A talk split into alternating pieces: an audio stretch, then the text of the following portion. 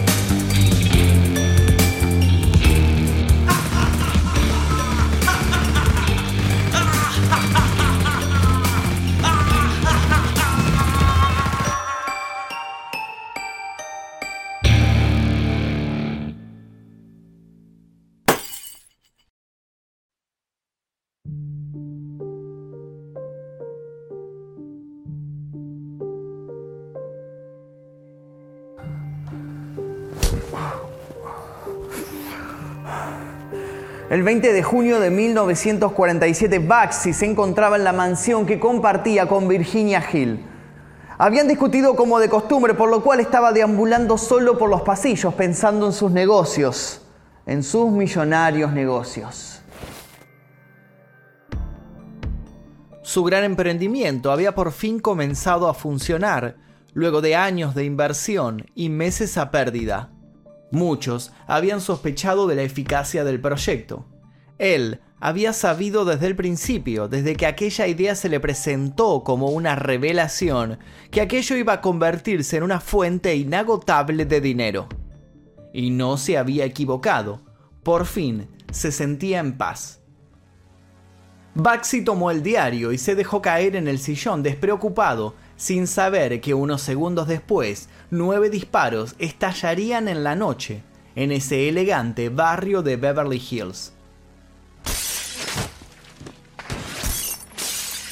Cuatro de los disparos dejarían su huella en la costosa decoración. Uno mutilaría una estatua de mármol blanco, otro rasgaría el tapizado de la pared y dañaría una pintura adquirida en una subasta. El borde de una mesa de madera con decoración de antaño saltaría por los aires junto con un jarrón de colección. El piano de cola también resultaría tristemente herido. Un piano que se había tocado mientras cantantes famosos de la época entonaban dulces melodías. Baxi era famoso por sus fiestas, a las que concurrían miembros de la alta sociedad, fiestas que ya no podrían celebrarse. De los disparos restantes, uno entró por su ojo izquierdo, el otro por la sien derecha, destrozándole el cráneo. Los otros dieron directo en el tórax. Un sicario desde la ventana había puesto un final brutal al brutal hombre que había sido el encargado de empezar a dar forma a ese paraíso de tragamonedas, ruletas, vicios y apostadores al borde de la locura que terminaría siendo Las Vegas. Su muerte no sorprendió a nadie. Hacía tiempo que todos lo querían ver muerto. Benjamin Siegelbaum nació el 28 de febrero de 1906. Era uno de los cinco hijos de una familia judía pobre que recién había llegado a New York desde la Europa Oriental. Con sus padres todo el día ocupados en conseguir el dinero suficiente para los numerosos platos de comida, Benjamin no tuvo quien le impusiera una orden, algo que dejaría una imborrable cicatriz en su carácter. Ya adulto se haría famoso entre los suyos por su incapacidad al momento de seguir reglas, por su constante búsqueda de hacer las cosas a su modo. Viendo que el colegio no le daba espacio para sus inquietudes, el muchacho se dedicó a buscar alternativas donde sobresalir. Y fue en la calle donde encontró un lugar que le permitiría, a riesgo de terminar con un ojo morado, escalar en jerarquía. Sobre todo, entre los pandilleros de turno, a quienes empezó a asociar con un nivel de vida y un crecimiento que le resultaban atractivos y deseables para su vida. Benjamin quería escapar de la miseria de su hogar, quería ver en sí los lujos que veía en otros, quería ser como esos dandies que se pavoneaban de un lado a otro con sus relojes de oro y sus séquitos de guardaespaldas. Por todo esto es que no tardó en acercarse al gángster de su cuadra. Rápido logró demostrarle que estaba dispuesto a hacer lo que fuera para ser reclutado. Si bien dejó una primera marca de su estilo, un estilo particularmente violento y algo descarriado, consiguió lo que buscaba. Su sangre fría hizo que en pocos meses llegara a ser el apadrinado consentido. Este apoyo le permitió dar su primer gran paso. Dejó de ser el encargado de llevar sospechosos sobres abultados de una punta a la otra, dejó de encargarse de las palizas en los callejones para empezar a crear el germen de su futura empresa. Sin pudor empezó a cobrar un bono contribución a los comerciantes de la zona. Si elegían pagarle, les brindaba protección. Si decidían no colaborar, se encargaba de que los hombres que ya empezaba a comandar se cobraran la cuota a la fuerza. Así que la lección consistía en, ¿lo haces por las buenas o lo haces por las malas? Su estrategia de marketing era sin duda agresiva. Para los 18 años ya era un habitué para los policías de la zona, de los que de a poco empezó a dejar de escapar. Cada vez empezó a enfrentarlos con más descaro. Sus influencias y su poder de sobornar jueces y testigos utilizando el poder de las balas y el efectivo hacía que los cargos de robo, violación y homicidio que caían sobre su prontuario rápido se diluyeran.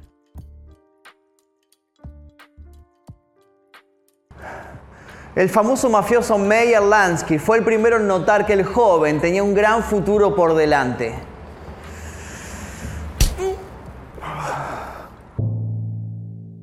El temible y efectivo Siegel fue reclutado por Lansky cuando éste decidió copiar el modelo de los italianos e irlandeses y puso en marcha una mafia con integrantes de origen judío.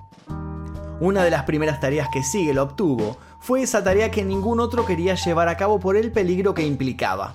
Siegel ya no debía presionar a los ciudadanos desarmados, tenía como objetivo dificultar la tarea de los rivales, emboscando sus cargamentos de alcohol ilegal en esas sedientas épocas de la ley seca. De chapa y por el mismo precio, Siegel aniquilaba a quien estuviera al tanto. Parte del negocio era dificultar la tarea de los rivales. Así Lansky y Siegel se encargaban de robar cargamentos de la competencia y de asesinar a quien estaba ascendiendo. Tan bueno era eliminando a la competencia que la misma competencia terminó contratándolo para eliminar a competidores menores de un momento al otro y por un profesionalismo y una capacidad absoluta para no temerle a nada. Siegel empezó a hacerse la fama de sicario sin tierra. El mejor postor podía adquirir sus servicios. Todos lo veían como un potencial peligro. Todos deseaban sobornarlo mensualmente por las dudas, para que no accediera a convertirlos en sus víctimas. Básicamente empezó a construir un imperio gracias al miedo que causaba. Para ese entonces había dejado de ser Benjamin. Todos ya lo conocían como Baxi, que significaba algo así como chiflado. Odiaba ese apodo, pero lo aceptó. Quería que lo vieran como alguien que podía volverse loco de un momento a otro. Con eso sí se sentía identificado. A los 21 años, su sueño de niñez se cumplió y Baxi pudo empezar a ostentar su inminente fortuna. Se compró un departamento en el Waldorf Astoria. Además, y gracias a unas monedas extra provenientes del tráfico de opio, pudo sumar una lujosa casa de fin de semana en las afueras de New York. A pesar del temor que infundaba, había en él cierto carisma, una sonrisa contagiosa, unos ojos claros que parecían llenos de buen humor y buenas intenciones, a todos lograba envolverlos con su aura, y con unas cuantas inversiones en las personas correctas, consiguió que supieran de él directores, productores, actrices, actores. Baxi intentaba hacerse un lugar en el mundo del espectáculo. Broadway se sentía seducido por lo que él representaba. Todos sabían que había en su poder un costado oscuro, algo que resultaba de cierto modo atractivo. El mundo estaba a sus pies. A principios de la década del 30, Lansky, Siegel y Lucky Luciano crearon Murder Inc., el Sindicato del Crimen, una federación mafiosa en la que se dividieron territorios los gángsters más importantes de Estados Unidos para no tener que pelearse entre ellos. Él por su parte desarrolló un equipo de asesinos profesionales que en sus cartas de presentación prometían un trabajo limpio y confidencialidad. Había promociones para quienes deseaban librarse de más de un enemigo. Pero su esplendor terminó en 1935 cuando alguien intentó traicionarlo. Baxi se encargó de preparar una buena coartada y se deshizo de quienes habían tenido la mala idea de incluirlo en un cuaderno destinado a ser entregado a la policía. Estaba furioso. Su sed de sangre se incrementó. Lansky y Luciano, que veían en este Baxi descarriado un problema, lo enviaron a California con las mejores recomendaciones. También pretendían mantenerlo con vida, era obvio que estaba en la mira. Baxi se adaptó rápido a las nuevas coordenadas. Al poco de instalado ya había dialogado a punta de pistola con los más poderosos y cobraba pequeñas fortunas por cuidar los negocios del juego y la prostitución. Celebridades de Hollywood e importantes empresarios siempre lo acompañaban en sus almuerzos y sus cenas.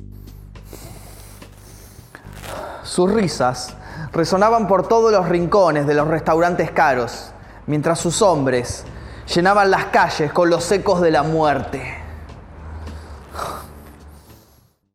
Baxi a su modo logró meterse en el mundo del cine. Se asoció con los sindicatos y presionó y extorsionó a los dueños de los estudios hasta obtener el dinero que solicitaba.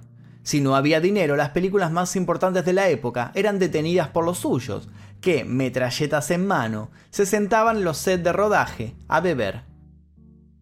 En 1939, Harry Greenberg, otro mafioso, fue asesinado en Los Ángeles. Se sospechaba que habían caído sobre él por soplón. Se puso la vista sobre Baxi, que negó tener información del caso hasta que uno de los sicarios fue atrapado y lo involucró en su testimonio. La información le resultó atractiva al morbo de la población y los medios explotaron el caso, mostrándose muy comprometidos con seguir el juicio que se llevó a cabo. Con la presión de la prensa sobre el asunto, Baxi no tuvo más opción que pasar un tiempo en prisión, aunque luego se corroboró que contó con privilegios únicos. Su situación llegó a ser tensa y delicada, hasta que se cansó de portarse bien. Las cosas cambiaron rotundamente cuando dos testigos de la fiscalía aparecieron muertos antes de declarar y el asesino que había confesado e implicado a Baxi había decidido retractarse mientras temblaba. El juez, sin más opción, había tenido que desestimar el caso. Baxi otra vez se había salido con la suya. Sin embargo, su imagen se vio comprometida. La temporada que había pasado sobreexpuesto había dañado peligrosamente su reputación. ¿Había abusado de su buena suerte? ¿Había significado eso el fin de su carrera en el AMPA? Por supuesto que no todavía le quedaba un as bajo la manga. Lejos de bajar su perfil y mostrarse cauteloso, Baxi fue por todo o nada. En 1945 se enteró de las licencias de casinos en Nevada. El visionario de todo esto fue William Wilkerson, fundador del Hollywood Reporter y dueño de varios de los bares y clubes nocturnos más importantes de Estados Unidos. Su megaproyecto consistía en convertir el desierto en la meca del ludópata. Baxi se asoció a Wilkerson, estaba acostumbrado a lidiar con todas las cuestiones pertinentes al proyecto. Extorsiones, alcohol, juego, clubes nocturnos. Lo que no sabía era trabajar con socios. Y aprovechándose de que era el principal inversor, empezó a dominar los planos y los contratos. Finalmente, y sin dar más vueltas, amenazó al hombre, quien había tenido la idea originalmente, para que renunciara a su parte de la sociedad. Lo consiguió, claro. Baxi apuntó entonces toda su artillería en un hotel casino único de primerísima calidad, que además serviría de pantalla para el resto de sus negocios criminales. No le costó nada conseguir socios para la financiación entre todos sus amigos y contactos de Lampa. Las obras empezaron a principios de 1945. Costo estimado, un millón de dólares. Y Baxi Siegel como diseñador, jefe, manda más absoluto, y con delirantes caprichos y continuas modificaciones de los planos. En octubre de 1946, el millón inicial había subido a 4 millones y poco después a 6. La desconfianza hizo que los inversores enviaran a otra mafiosa, Virginia Hill, a que lo controlara, pero ella rápido se convirtió en su amante. La leyenda atribuye a sus largas piernas el nombre del Hotel Flamingo. Por fin, el Flamingo, con su más tarde célebre figura en neón rosado del flamenco dominando el palacio, abrió sus puertas el 26 de diciembre de 1946 terminado a medias, solo el casino, el salón, el teatro y el restaurante. Pero el cielo dijo no. Un buen título para un film, pero una catástrofe para Baxi, porque esa noche se desató en toda la zona una tormenta bíblica. Del centenar de celebridades invitadas, solo se atrevió a llegar una pequeña muestra. Aturdidos por los truenos y empapados por las aguas, invadieron el gran vestíbulo de entrada. Luego de dos semanas, el casino dio pérdidas. Reabrió el 11 de marzo de ese mismo año y esta vez sí, empezó a dar ganancias. Pero no fue suficiente. Los altos mandos habían dado rienda suelta a su paranoia y por fin habían unido fuerzas contra el hombre que durante tanto tiempo los había asustado.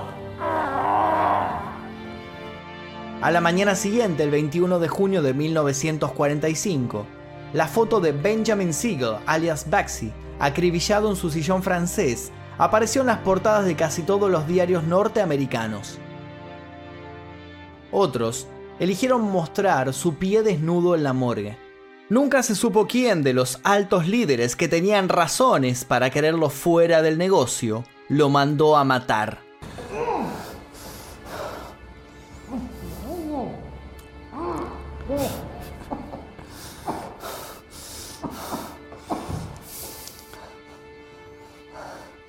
Sin embargo, su historia vino a confirmar lo que ya todos sabían. El que pega último, pega mejor.